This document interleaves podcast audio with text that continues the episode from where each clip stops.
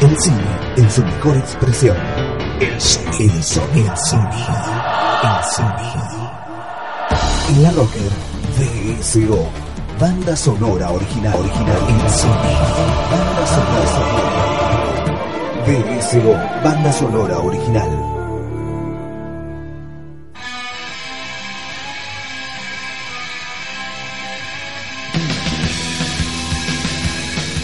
Bienvenidos a BSO Banda Sonora Original. Este es nuestro programa número 28. Y decidimos dedicarle eh, esta hora y, minutos que tenemos normalmente los jueves acá por la Rocker a un tema más que interesante dentro del cine, que es el cine de espías. Eh, como una suerte de subgénero dentro del cine de acción, eh, o casi, casi como un género que se sostiene por sí mismo. Eh, hay personajes muy, muy, muy conocidos de, de, películas de espías, eh, grandes íconos que sobreviven hasta hoy.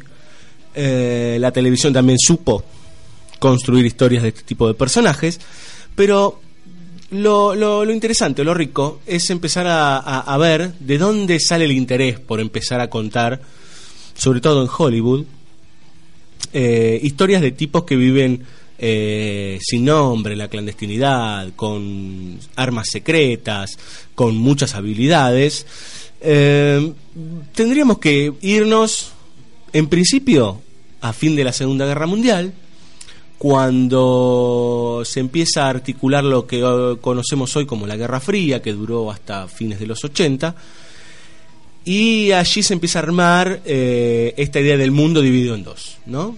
Los rojos por un lado, los comunistas, los rusos, los cubanos, eh, China, y por otro lado el imperio norteamericano. El mundo partido este, por medio de, un eje vertical, y allí empieza toda esta cuestión de, claro, espionaje, de la guerra eh, sin, sin guerras, por decir, o sea, eh, no, no hay enfrentamientos entre soldados, sino que eh, entre un bando y el otro empiezan a haber distintas este, confrontaciones que tienen que ver con la dominación, con eh, poder llegar al poder total. El capitalismo por un lado, el comunismo por el otro. Esto hace que los mensajes de ciertas películas o, o ciertos personajes de ciertas películas sean representativos centralmente eh, de uno de los dos movimientos. Los que vivimos en el mundo occidental tenemos mucho más conocimiento de todo, los que, todo lo que se construye alrededor de ciertos eh, personajes eh, del capitalismo, ¿no? el agente secreto norteamericano o el agente especial del, del, lado capitalista, ¿no? el tipo que va a defender contra los rojos cualesquiera que sean, ¿no? que siempre están eh, planeando o tramando eh, destruir el mundo o dominarlo, ¿no? Esta idea, obviamente, que con el tiempo se fue, eh, y con la gran cantidad de películas, obviamente, se fue agotando por una cuestión básica. Llega un momento que es pura repetición, en esta cuestión de hasta los clichés, las acciones son todas muy parecidas, siempre hay un villano con una bomba atómica o con algún arma especial en ese sentido yo creo que una parodia que funciona muy bien para, para, para entender la, la, lógica de las no solo de las películas sino de la literatura eh, de, y de, un montón de, de, expresiones en relación a los espías es el Superagente 86 eh, donde Don Adams hacía de un tipo que estaba en control se llamaba Control la agencia y la otra del otro lado estaba Caos que eran casi como unos nazis no eh, pero que estaban en contra de lo que la tierra de la libertad eh, proponía, Estados Unidos, ¿no? Eh, desde la parodia se juegan muchísimos clichés de la idea del, del espía como hombre perfecto, del tipo que, que, nunca falla, súper entrenado, que tiene un, número de código, que está para servir a su país, etcétera, etcétera, etcétera. Decíamos que se, se fue agotando y las películas de espías siguieron existiendo en mayor o menor medida, y cuando entramos ya en la década de los 90, luego en los 2000, la figura empieza a cambiar.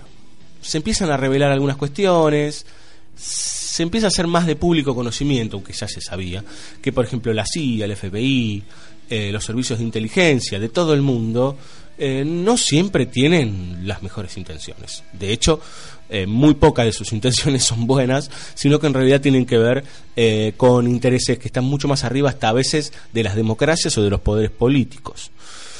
Allí empiezan a aparecer personajes muy particulares que van a veces a revelarse esos sistemas o que se van a convertir en personajes ocultos o que entran en la clandestinidad que previamente eh, venían de servicios secretos o empiezan a luchar contra otros servicios secretos. Eh, antes era se, armaba mucho esta cuestión de la CIA y la KGB, eh, como si fuesen dos entes únicos, pero en el medio hay un montón de, de, otros servicios que, como decía antes, no tienen siempre las mejores intenciones.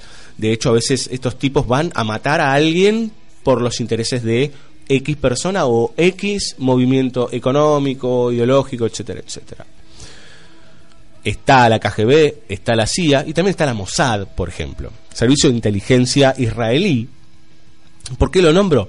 Porque en el año 2005, no hace tanto, un muchacho del cine llamado Steven Spielberg hace realiza una película llamada Múnich que justamente habla de la Mossad hacía 10 años aproximadamente, un poquito más, sucedía una película que era La lista de Schindler, muy importante eh, dentro de la filmografía de este director, que era bastante compleja.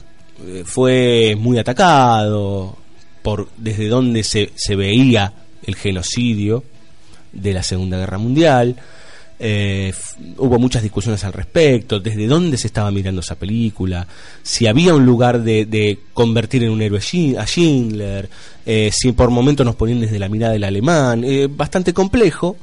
se, lo ha, se lo ha caratulado hasta de totalitario, digo, en, su mirada a, a, Spielberg. Yo no lo creo así, creo que hay que revisar bien esa película. me parece que hay momentos en que te ponen aprietos, sobre todo cuando te pones desde la mirada de algunos de los nazis. Ahora, bien, poco más de 10 años después, hace Múnich y nos pone ahí sí en un lugar complejo. Eh, tenemos que aclarar que Spielberg es judío, ¿no? Nos pone en que la Mossad manda a un agente secreto llamado Avner, interpretado por, por eh, Eric Bana, a vengarse. Digo, un agente de un servicio que debería estar para el bien común, tiene que ir a vengarse por las acciones que sucedieron en el año 1972 en las, en las eh, Olimpiadas de Múnich, donde fueron asesinados eh, varios eh, deportistas por medio de, em, de algunos este, agentes palestinos. Claro, el problema que se, se plantea en esta película es, bueno, entonces no es que Spielberg decía que todos los judíos son buenos o, hizo una película prosionista. Se puede contradecir, se puede discutir el mismo. Y de hecho acá, en Múnich, se genera algo muy complejo, que es esta idea de, bueno, eh, tu patria te está mandando a hacer algo que no es correcto. Eh, porque en realidad lo que hay que hacer es impartir justicia. Bueno, a él lo mandan con un grupo clandestino, le dicen que tiene que olvidarse de su familia, de su nombre, de todo, y que por el bien de la patria, supongamos, ¿no? Una patria extraña, eh, Israel, con todas las complejidades que tiene, ustedes lo conocerán bien, eh, toda la, idea de, en los años 50, después de la guerra, etcétera, etcétera, manda a matar directamente. Y también se traslada eso a la actualidad o a los últimos años en la guerra eh, entre Palestina e Israel, que no termina nunca, una guerra casi milenaria, que pareciera que no, no, no, no tiene final más allá de toda esta construcción de ideología y demás, es muy rico el personaje de Abner cuando se empieza a preguntar, bueno, ¿qué, es realmente lo que estoy haciendo? ¿Hasta qué punto eh, lo que estoy haciendo es justicia o no? Y vamos a escuchar dos temas de Múnich, eh, que está rodeada de muy buena música, tiene un poco de música clásica también, pero en este caso vamos a escuchar dos temas eh, de los años 60. Uno es Let's Stay Together de Al Green y el otro es un muy muy buen tema que está compuesto por los Temptations, que es My Girl. Entonces a continuación estos dos temas de Munich del año 2005 de Steven Spielberg. Ahí va.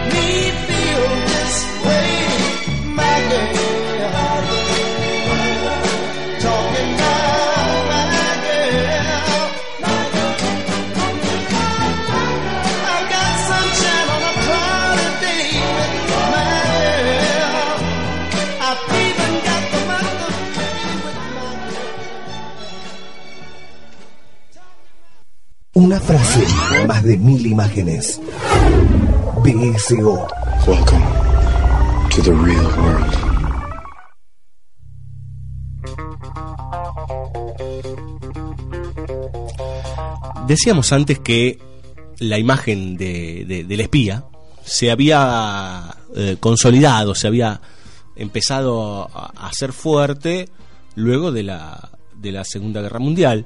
Bueno, espías hubo siempre, ¿no? Eh, gente que se infiltra. Eh, muy conocido es el caso de Matahari, por ejemplo, una doble agente que estaba entre, los entre los nazis y los norteamericanos, y muchos antes también, personajes que eh, se, metían desde, desde su anonimato eh, para averiguar ciertas cuestiones en bandos opuestos, etcétera, etcétera. La historia eh, lo, lo, cuenta, pero el personaje o el estereotipo del espía como lo conocemos hoy, del tipo que tiene una gran cantidad de recursos, una gran inteligencia, una gran fuerza y habilidad, se empieza a consolidar, como decíamos antes, luego de eh, el año 45 y ya el 50 y los 60, los 60 empieza a emerger una figura muy importante de la cual hablaremos en el próximo bloque. Pero luego de la caída del muro, ciertas cuestiones empiezan a flaquear.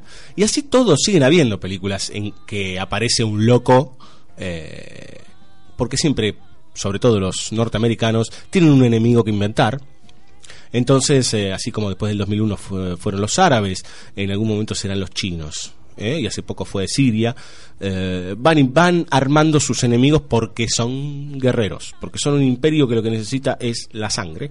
Y en el medio están obviamente estos, estos operadores, ¿no? Este, como decía el Superagente 86, temible operario del recontraespionaje, ¿no? gran cantidad de habilidades para trabajar no frente a la gente como un soldado, digamos, ¿no? Que algo visible, sino en una segunda capa.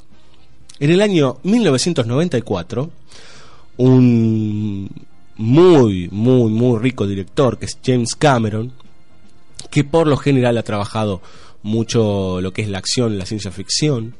Eh, su última película ha Avatar, la cual ha tenido muchas críticas. Eh, desde mi punto de vista es, es una película que si uno le presta suma atención, tiene un mensaje riquísimo en relación a la mirada, al aprender a ver, al ir más allá de las cosas. Digo, es, una película muy amplia.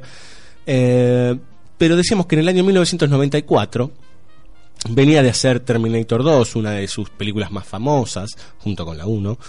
Eh, y de repente apareció con una película muy particular venía de trabajar con Schwarzenegger y repite con este actor y hace True Lies, Mentiras Verdaderas, una especie de película de espías, pero también una comedia.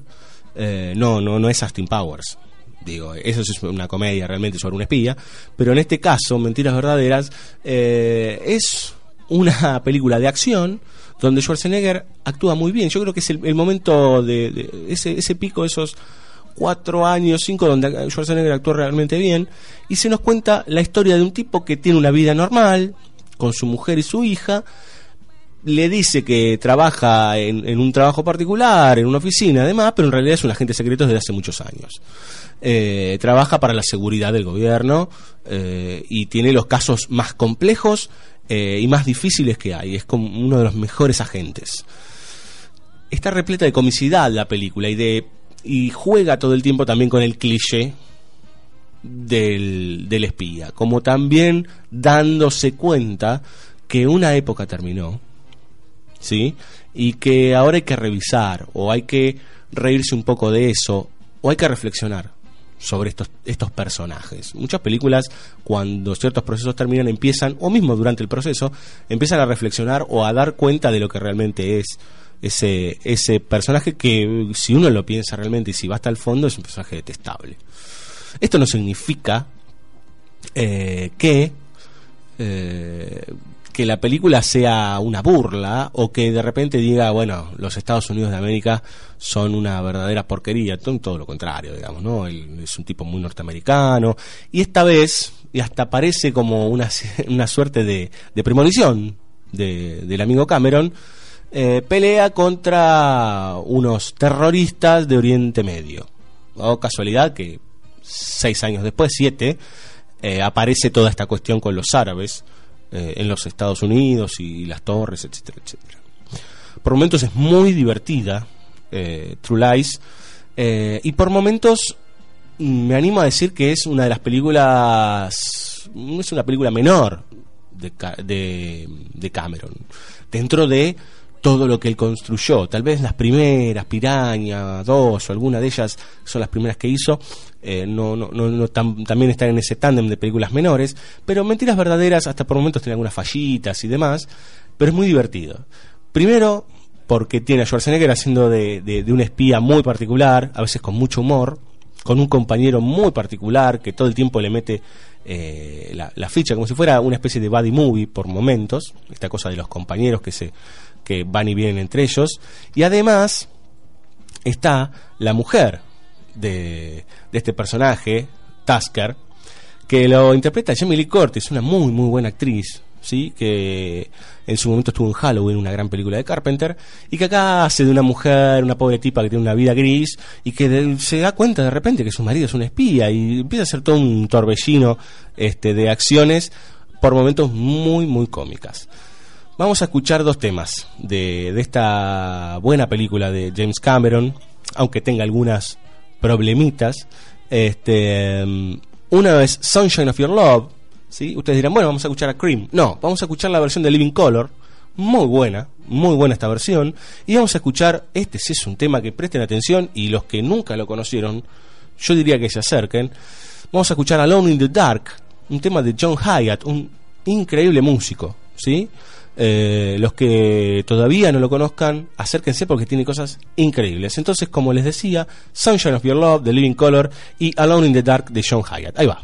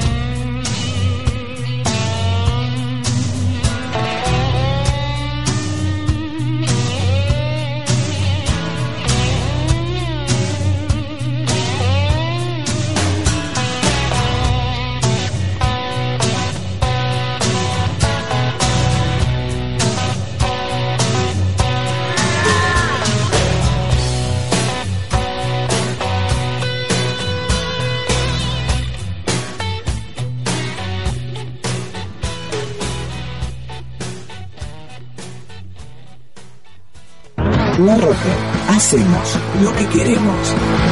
Ustedes están presenciando su propio funeral.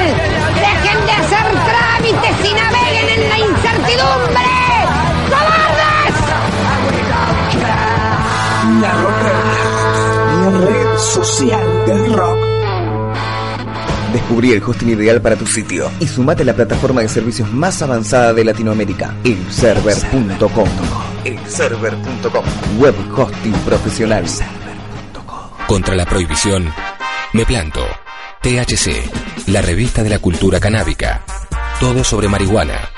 En todos los kioscos. ¿Querés grabar y mezclar en un solo lugar? ¿Querés sentirte como en casa? Estudio en L. Estudio en L. Grabación y postproducción de audio. Diseño sonoro. Además, clases de guitarra. Anotate en nuestro curso personalizado de Pro Tools. Estudio en L. 154-091-8396. 154-091-8396. Estudio en L. Paternal. Estudio en L. Es tu turno, suena el gong, el volumen vas a subir desde tu pagoda.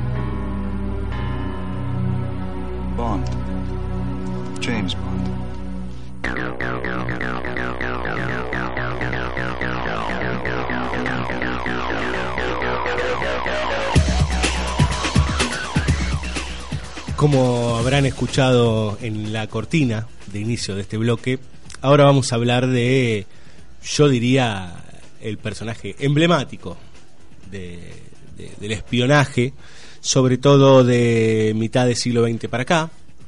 Estoy hablando de James Bond, un personaje creado por el escritor Ian Fleming en el año 1952, que hasta el día de hoy sigue vigente. Se ha transformado, ha pasado por distintas facetas Eh, pero siguen apareciendo películas, siguen apareciendo videojuegos, siguen apareciendo libros, siguen apareciendo historietas sobre este 007, su número indica, tiene licencia para matar.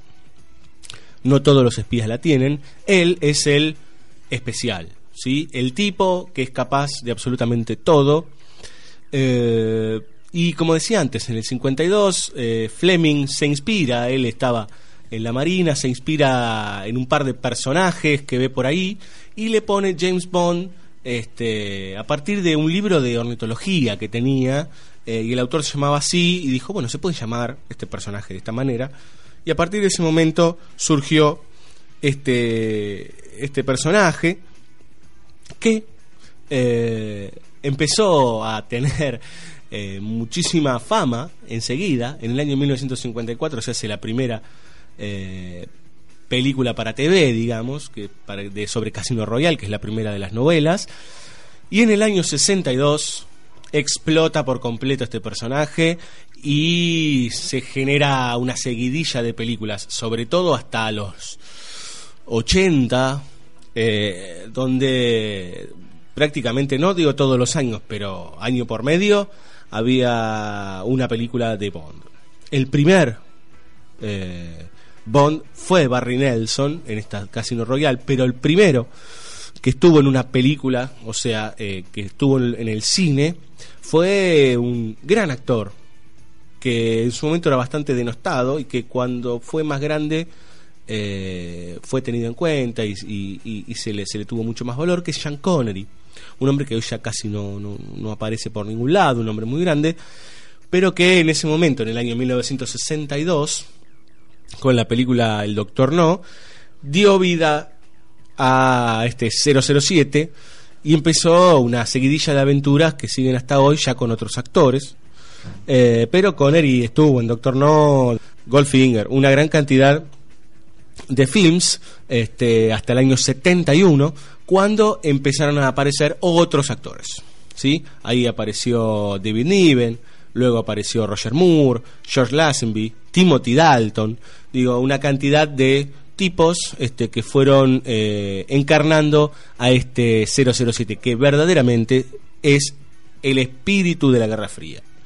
Eh, no solo de, la situación en sí, esta idea del capitalismo y el comunismo, por ponerle un nombre, sino que además es un representante directo del capitalismo desde todo punto de vista. Si uno entra hoy mismo a la página oficial de James Bond y mira la cantidad de sponsors que tiene, eh, se va a dar cuenta, ¿no? No vamos a nombrar los, eh, la- las, las marcas, digamos, pero tiene una cantidad de sponsors de altísima gama que acompañan a este tipo que es súper elegante, distinguido, es muy inteligente, hábil y tiene muchas minas.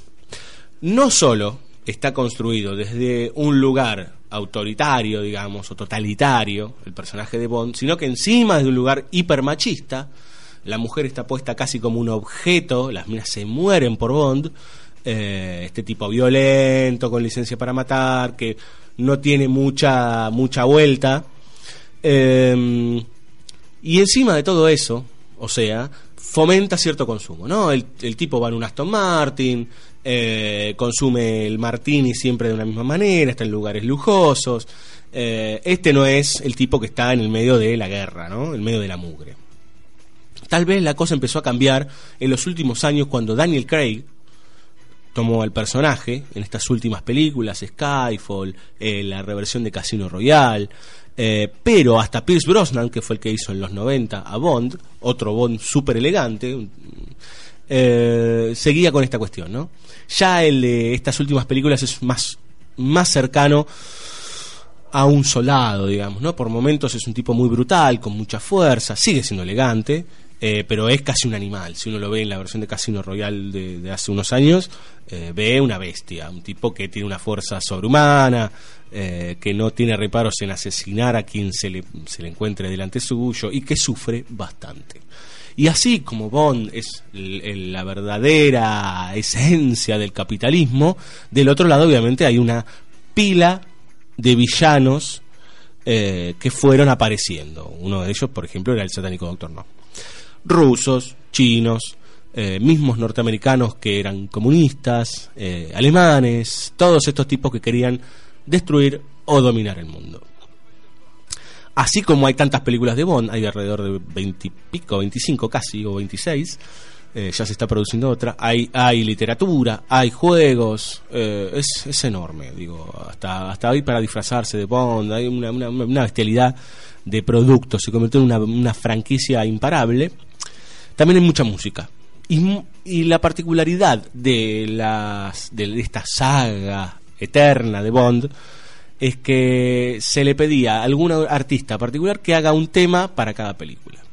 Hay gran cantidad. En algún momento dedicaremos un programa entero a Bond porque es tanta la música que hay, tanta, que podemos explorar muchísimo.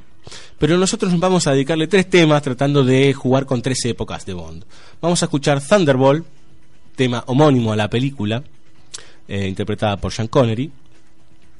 Y el que canta es Tom Jones, un gran cantante, eh, que si ustedes exploran un poquito van a encontrar una faceta blusera de Tom Jones que es increíble, eh, que poco tiene que ver con esta, esta onda más eh, de twist, beat y de, y de música más popular. Vamos a escuchar The Living Daylights, también tema homónimo, eh, película de los años 80, interpretado por la banda sueca Aja.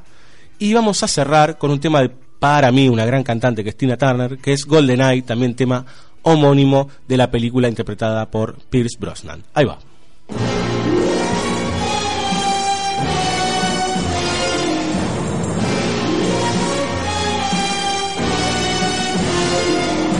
He always runs while others walk. He torn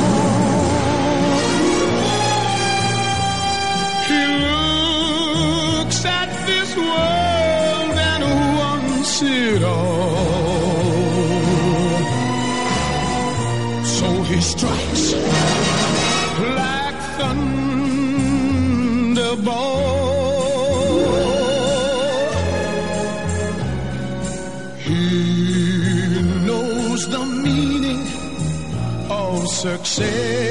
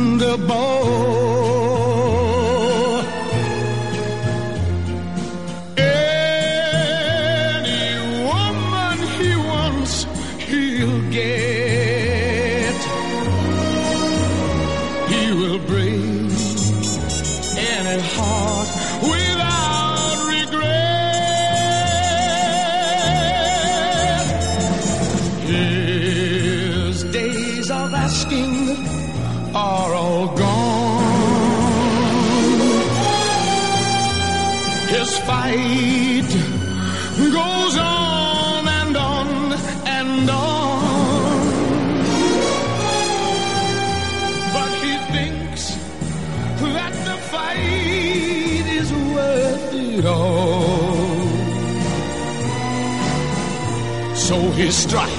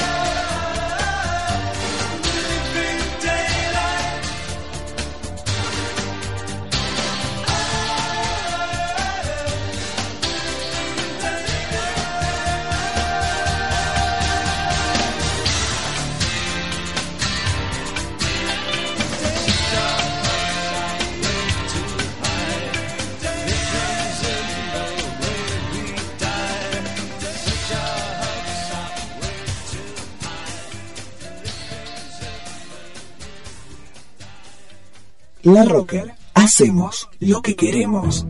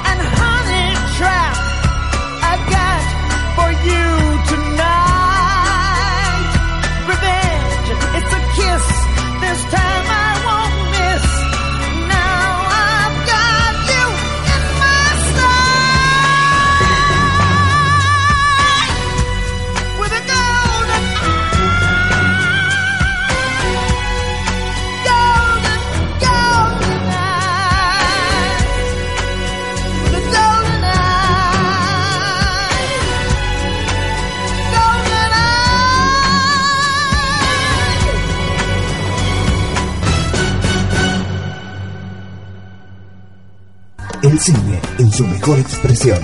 I am your father. I'll be back. El cine en su mejor expresión. El sonido. I'm sorry, Dave. I'm afraid I can't do that. VSO. Banda sonora original.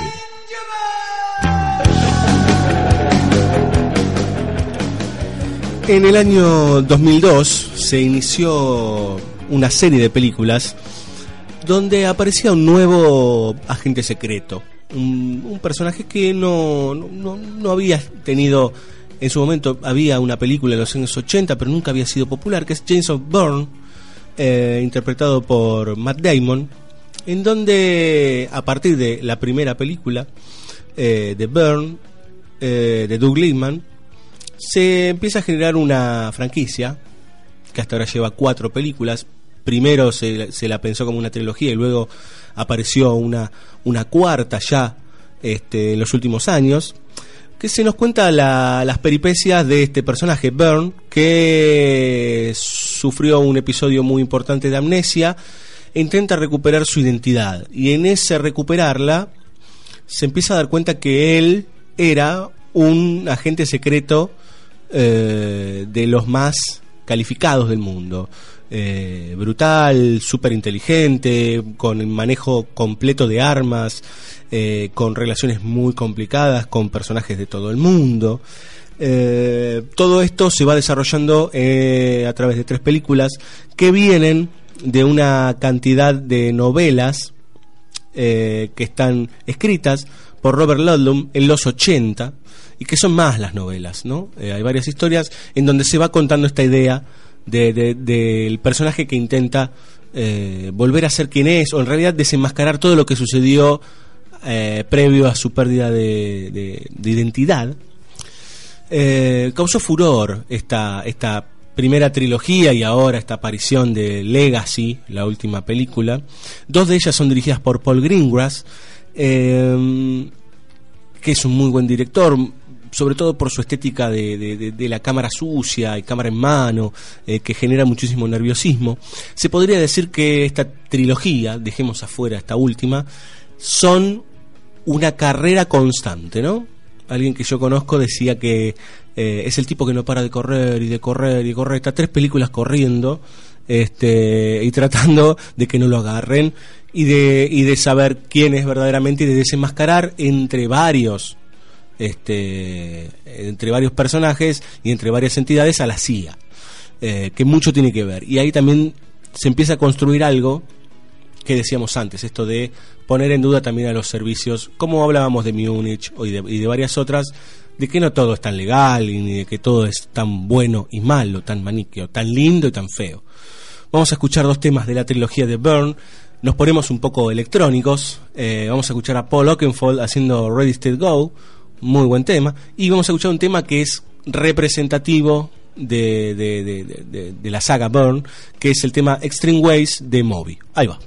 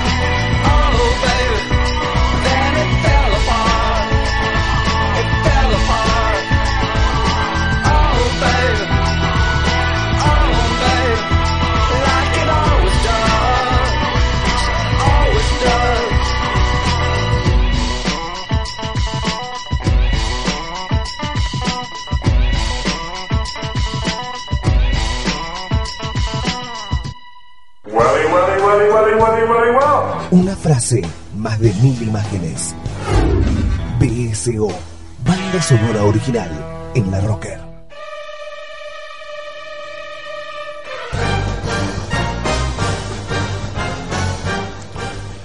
Ya escuchamos la música y nos damos.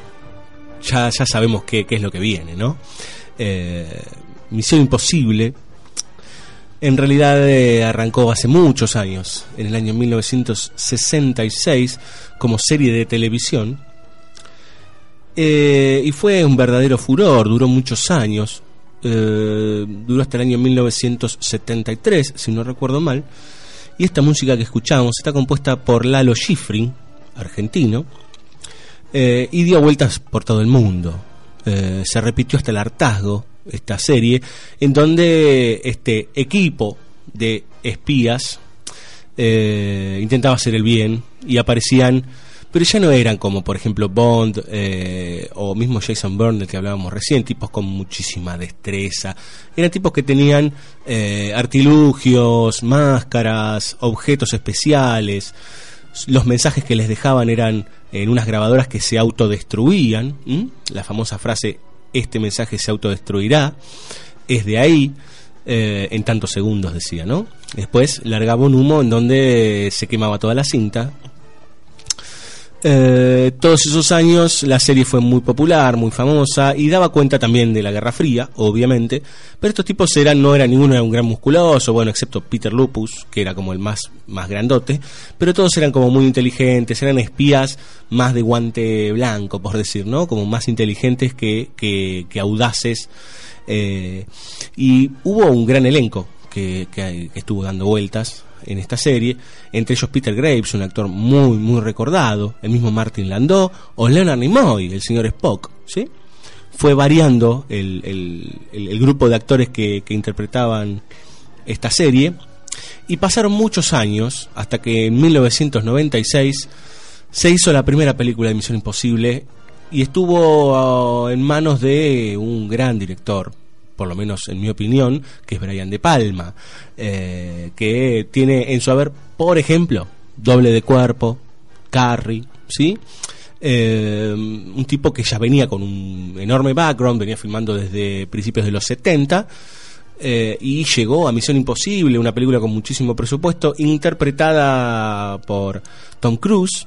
Y acá la historia ya es muy distinta. Ya se terminó la Guerra Fría, las cosas había que contarlas de otra manera. Y acá tenemos un protagonista que es Ethan Hunt, que es el héroe.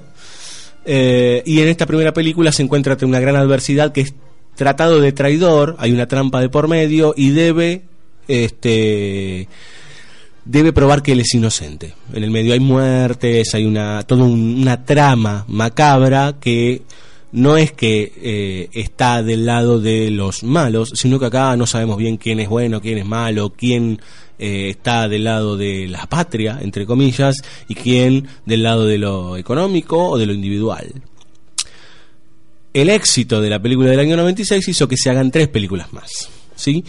Eh, yo quiero aclarar que realmente los cuatro directores que se eligieron son los cuatro muy buenos, con distintas facetas, y así podemos ver que las cuatro películas que se han hecho hasta ahora de, esta ya franquicia de Misión Imposible son muy diferentes.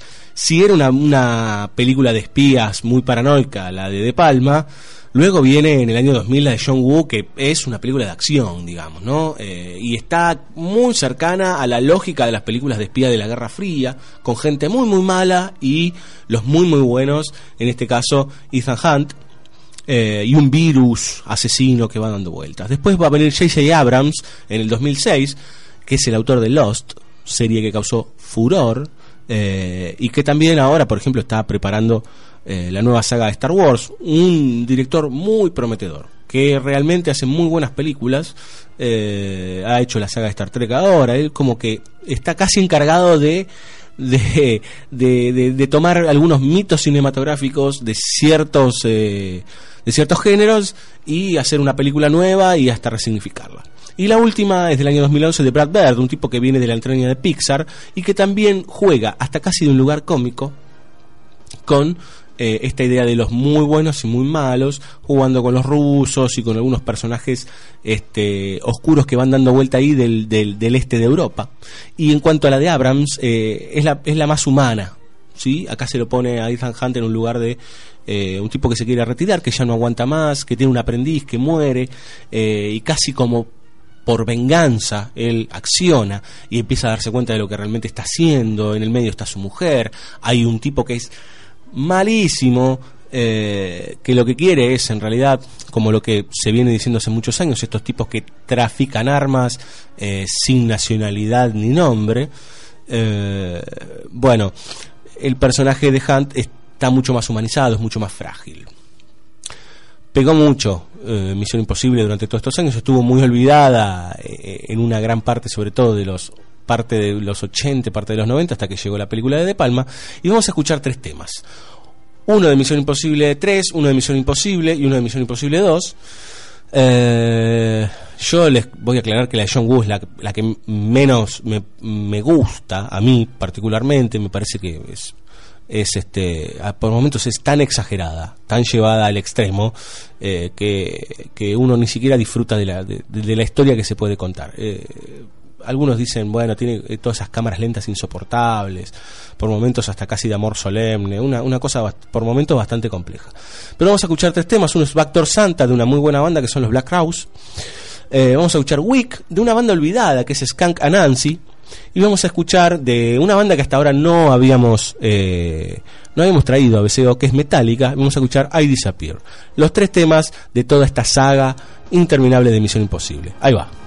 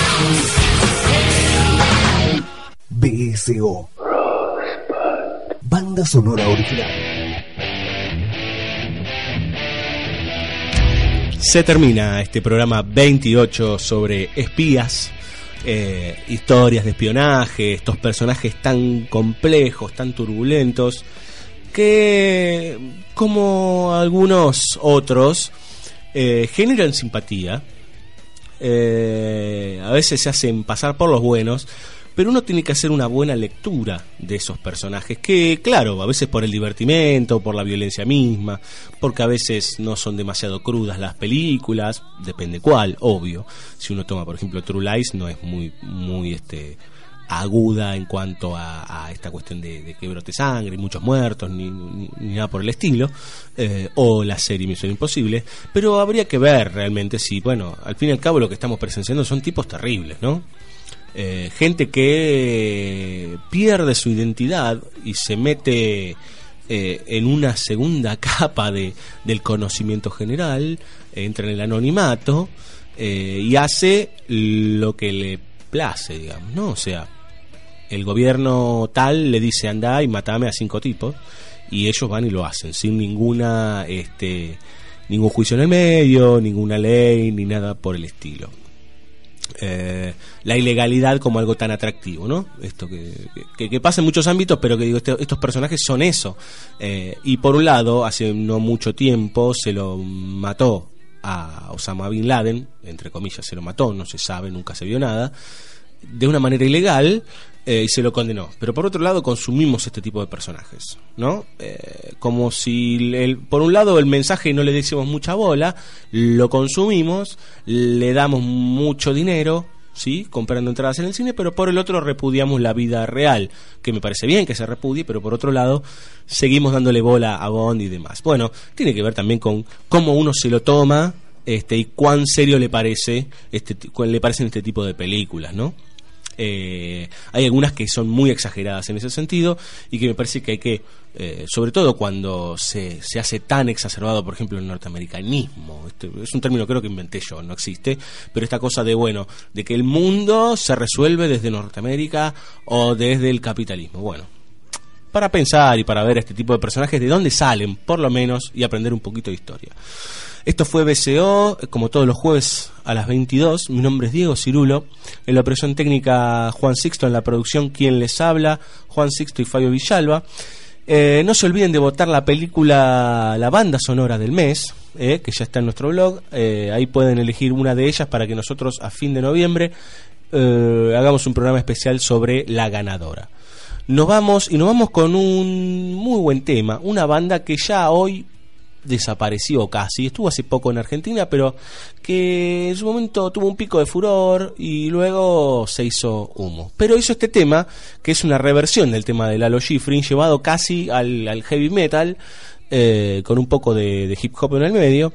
Estamos hablando de los Limp Bizkit y hacen la versión de Misión Imposible, que hasta tuvo eh, su videoclip que rotó muchísimo por MTV. Esto fue BCO, eh, la versión espía. Nos vemos la próxima a las 22. Chao. Thank you.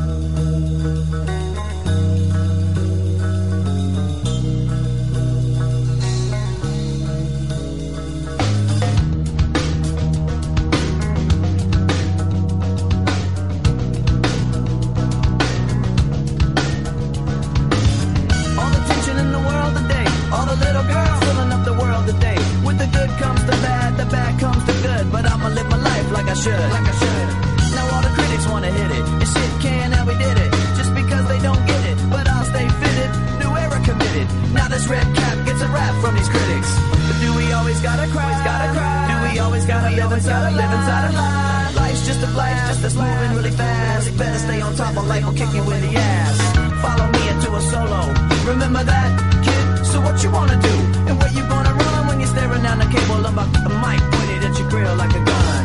Limp Bizkit is rocking the set. It's like Russian roulette when you're placing your bet. So don't be upset when you're broke and you're done. Cause I'ma be the one till I jet. I'ma be the one till I jet. I know why you wanna hate me. I know why you wanna hate me. I know why you wanna hate me.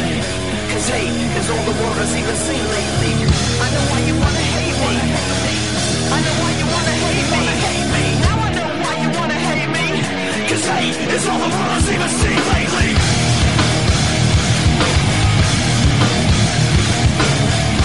Now you wanna hate me. Cause hate is all the world has even seen lately.